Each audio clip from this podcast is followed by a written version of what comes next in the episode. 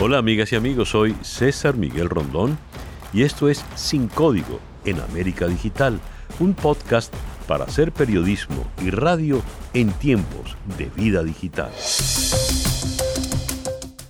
Para el día de hoy, crisis de educación, catástrofe de una generación. A diario hablamos de víctimas del coronavirus, infectados, fallecidos, recuperados, Pareciera que lo único que ocurre con la pandemia y que puede contarse en víctimas humanas tiene que ver con la salud. Pero no es así.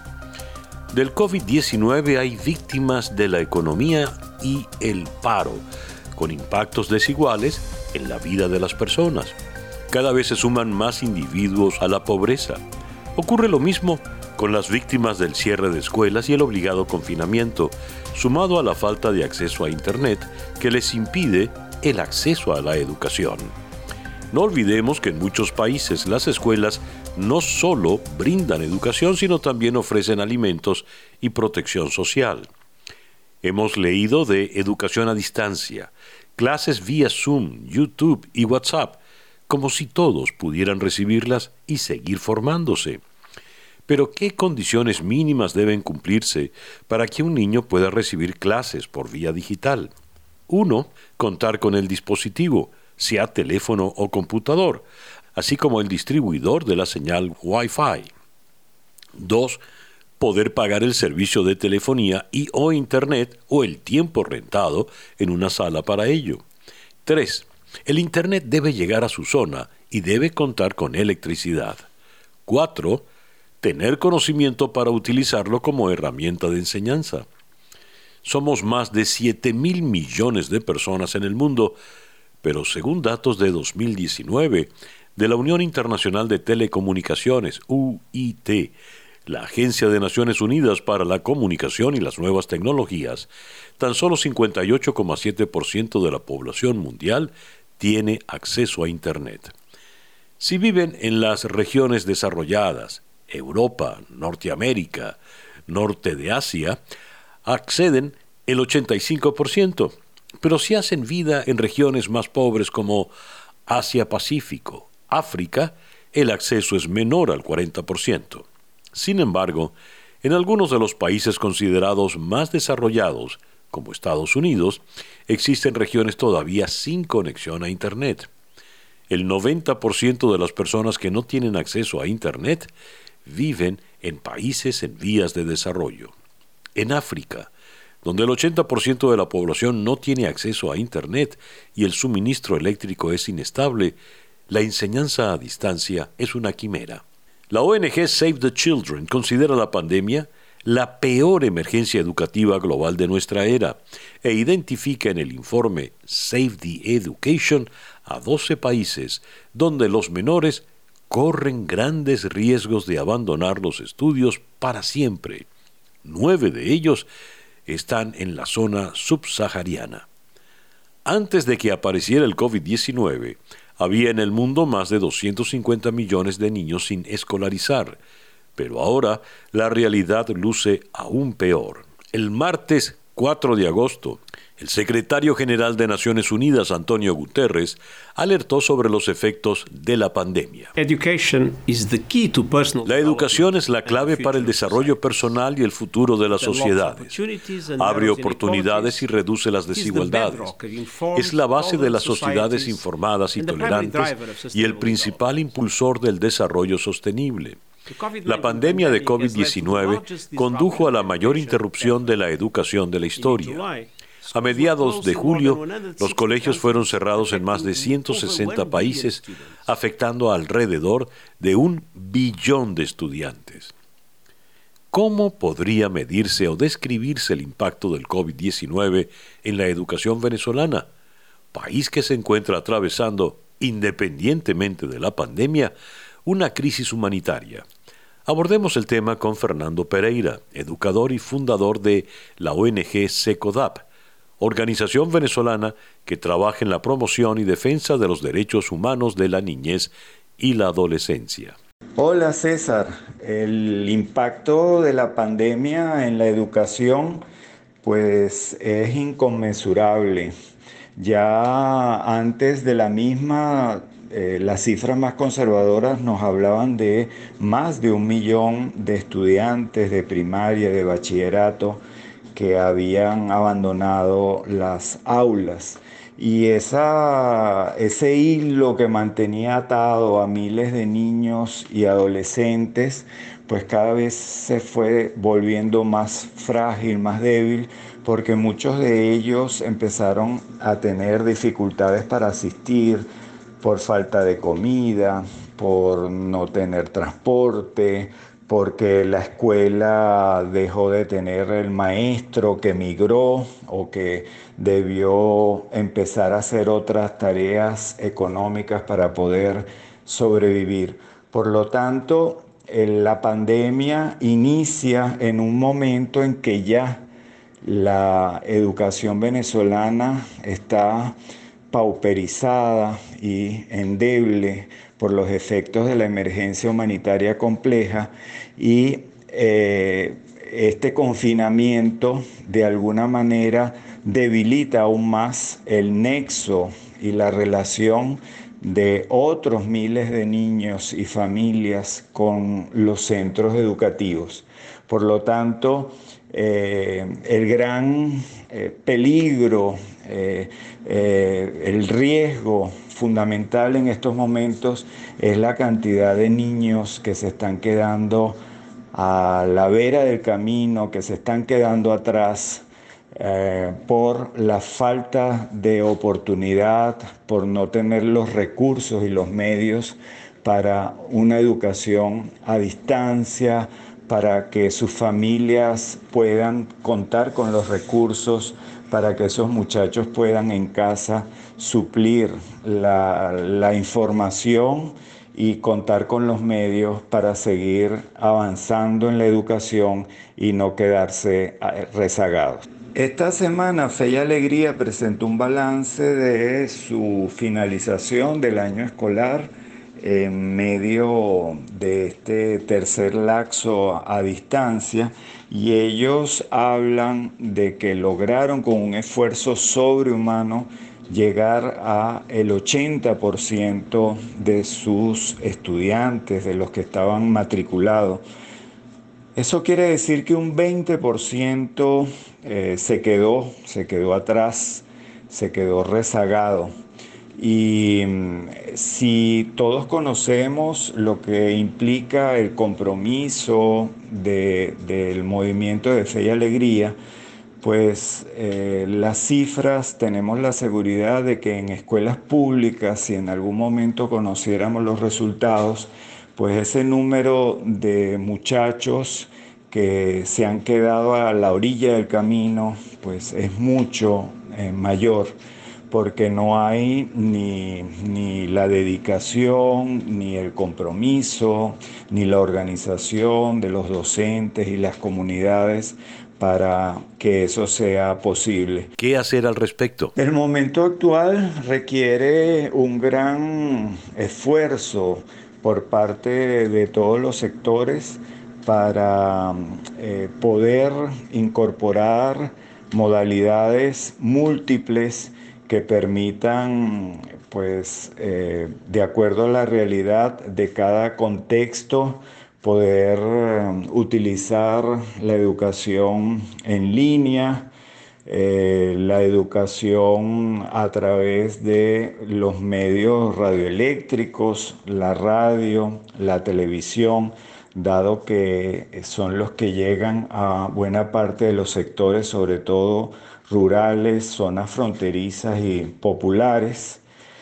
Eh, requiere igualmente una gran dosis de flexibilidad por parte de, los centros educativos, de las autoridades, en virtud de poder entender la realidad de las distintas eh, familias que están en contextos eh, muy diversos y eh, por lo tanto eh, requiere de alguna medida hacer una gran y un gran esfuerzo para mantener en los niños, adolescentes y en las familias sembrada la necesidad de la educación como una palanca para abrir nuevas posibilidades de crecimiento como personas, de crecimiento y de desarrollo. Eh, mantener en nuestros niños el deseo de querer seguir aprendiendo y siendo mejores personas constituye en los momentos que vive Venezuela uno de los grandes retos. Gracias Fernando. Era Fernando Pereira, educador y fundador de la ONG SECODAP desde Caracas. En una proyección global sobre 180 países, realizada por la UNESCO y organizaciones asociadas, se arroja que unos 23.800.000 alumnos más entre el preescolar y la universidad están en riesgo de abandonar sus estudios o de no tener acceso al próximo curso académico. Advierte la UNESCO que en términos relativos la educación superior será la más afectada por los abandonos, con un 3,5% menos de inscripciones, que equivale a 7.900.000 estudiantes. En los niveles de preescolar, el descenso previsto será del 2,8%, con 5 millones de niños menos, mientras en primaria la baja será del 0,27% y en secundaria del 1,48%.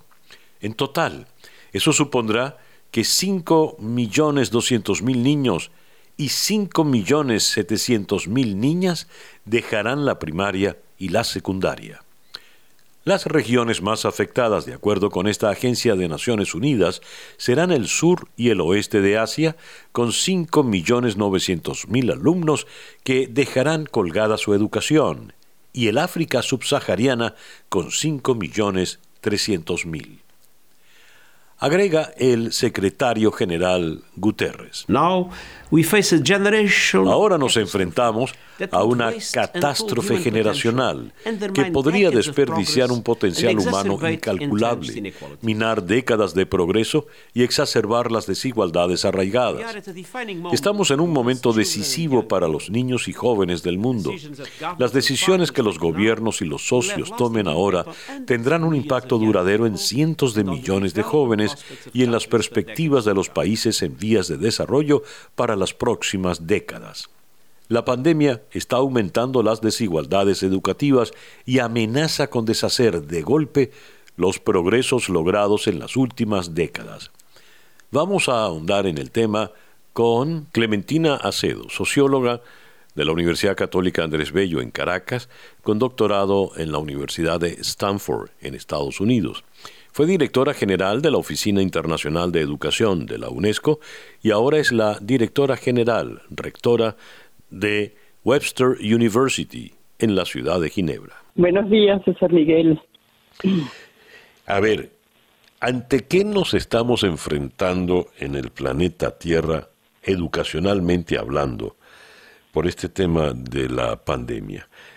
El, ¿Cuál es el verdadero alcance de esta de este campanazo de alarma que soltó el secretario general de Naciones Unidas? Bueno, el, el, campanazo de alarma del secretario general de Naciones Unidas es, tremendamente importante hoy en día. ya hay un problema grande de acceso a la educación para las poblaciones más pobres en, en, los países en vías de desarrollo y esta pandemia va simplemente a exacerbar las diferencias, ¿no? Eh, por, lo tanto, estoy de acuerdo con él que en el momento en que se hayan controlado a nivel local, aun cuando haya que tomar medidas de distanciamiento, hay que prioritar, prioritar poner como prioridad el retorno a la escuela, especialmente de los niños menores de edad, ah, de los niños que, que están en, en, en, preescolar, uh, primaria, secundaria. Eh, El problema aquí es que no la, la, la, educación a distancia es difícil para estas edades, es difícil también en términos de no tener realmente cobertura o no tener eh, la, computadora, no tener toda la tecnología necesaria, especialmente para, para, para estudiantes de bajos recursos, ¿no? Eh, también en, en zonas rurales, en entonces, el, el acceso a la escuela es esencial. Por otra parte, se había hecho un tremendo esfuerzo en distintos países y el ejemplo de países latinoamericanos es, es, es bueno uh, con respecto, por ejemplo, trans, transferencias monetarias a la familia para que los niños vayan a la escuela. Esto cae totalmente en estos meses de, de pandemia. Así que estamos hablando de por lo menos cinco meses ahora y posiblemente cuatro meses más, nueve meses en un año, es realmente perder el curso. Cuando el secretario general dice eh, una catástrofe generacional, ¿cómo debemos entender ese concepto de catástrofe generacional? Bueno, yo espero a que no llegue a tanto, pero sí puede, puede serlo. O sea, esto implica el, el, el el no acceso a la educación en muchos casos, cuando esto ya estaba más o menos solventado, si se quiere, ¿no? Eh, el peligro con, con, no tener acceso por un tiempo prolongado, y yo estoy hablando sobre todo de, de poblaciones vulnerables, más vulnerables, es que los niños probablemente no regresen a la escuela el énfasis que los gobiernos hacen para, para atraer a los niños a la escuela, para atraer eh, eh, se puede perder. Y se puede perder también porque las familias entran en unos problemas ah, tremendos desde el punto de vista financiero que no les va a, tener un incentivo para enviar a los niños a la escuela, pero quizás el incentivo de ser para enviarlos a trabajar. esto es complicado a todos a todos los niveles y sobre todo en situaciones de mayor pobreza, pero si uno ve, por ejemplo, lo que ha pasado en estos meses, aún en Europa, en, Estados Unidos, en, América Latina, en sitios que donde donde hay mucha más estabilidad desde el punto de vista educativo, es muy complicado para los padres trabajar y tener a los niños en la casa. Y esto inclusive ser parte de tomar el rol de maestro. Esto en casos en que las familias tienen inclusive, o sea, tienen recursos, tienen acceso a, a, a, la, a la, posibilidad de un, de un estudio en línea. Eh, con lo cual, en general, sí afecta a todos. Uh, yo creo que hay que hacer que hay que ser creativos nuevamente, que hay que pensar en qué programas han funcionado uh, para atraer eh, niños a, a la escuela eh, si uno piensa, por ejemplo, hubo, hubo experiencias interesantes en América Latina utilizando la radio. En el caso de, de, Honduras, El Salvador, Venezuela, inclusive, había un programa importante de matemáticas que se hacía por radio. Eh, activar este tipo de, de programas va a ser muy importante para las poblaciones eh, en, en, dificultades, dificultades económicas para poblaciones marginales y eh, rurales. ¿Cómo queda esa población mayoritaria, eh, marginal, que tiene dificultades de suyo para ir a la escuela ahora que no pueden ir a esa escuela? Perdón. Es decir, la, las mayorías, en, por ejemplo, en América Latina, en, en, en el África, tienen dificultades, tienen una educación eh, no óptima, yendo a la escuela. No pueden ir con frecuencia y hay dificultades de todo tipo. Ahora que no pueden ir a la escuela, ¿cómo van a quedar? ¿Cómo, cómo será el rezago educativo de estas grandes mayorías marginales, como usted la define? Sí, bueno, el rezago va a ser mucho mayor. Estamos hablando de una pérdida de en este momento de, un año completo. Uh, por ejemplo, hoy, en eh, hoy eh, salió una noticia interesante de Kenia en que dicen que van a anular el año académico, los van a cerrar el año la escuela por todo el año eh, a todos los niveles y que van a considerar que los estudiantes tienen que repetir el año.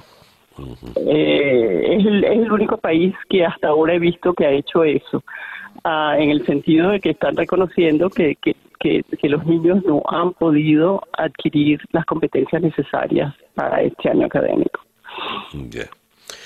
Clementina, muchísimas gracias pues por atendernos en la mañana de hoy.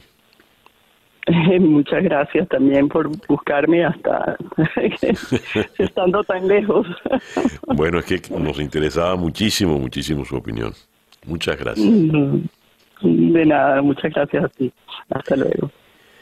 Clementina Acedo, eh, socióloga venezolana eminente eh, de la Universidad Católica Andrés Bello, en la actualidad es la rectora de la Webster University en la ciudad de Ginebra, en Suiza.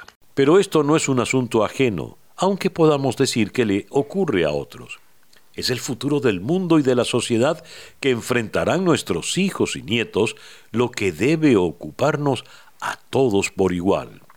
Así como es de imperativo regresar a las escuelas contando con seguridad para ello, lo es voltearse a mirar esa otra realidad con la que, querámoslo o no, habremos de cruzarnos en el camino más temprano que tarde. Y bien, así hemos llegado al final de nuestro podcast por el día de hoy. Esto es Sin Código en América Digital, un podcast para hacer periodismo y radio en tiempos de vida digital.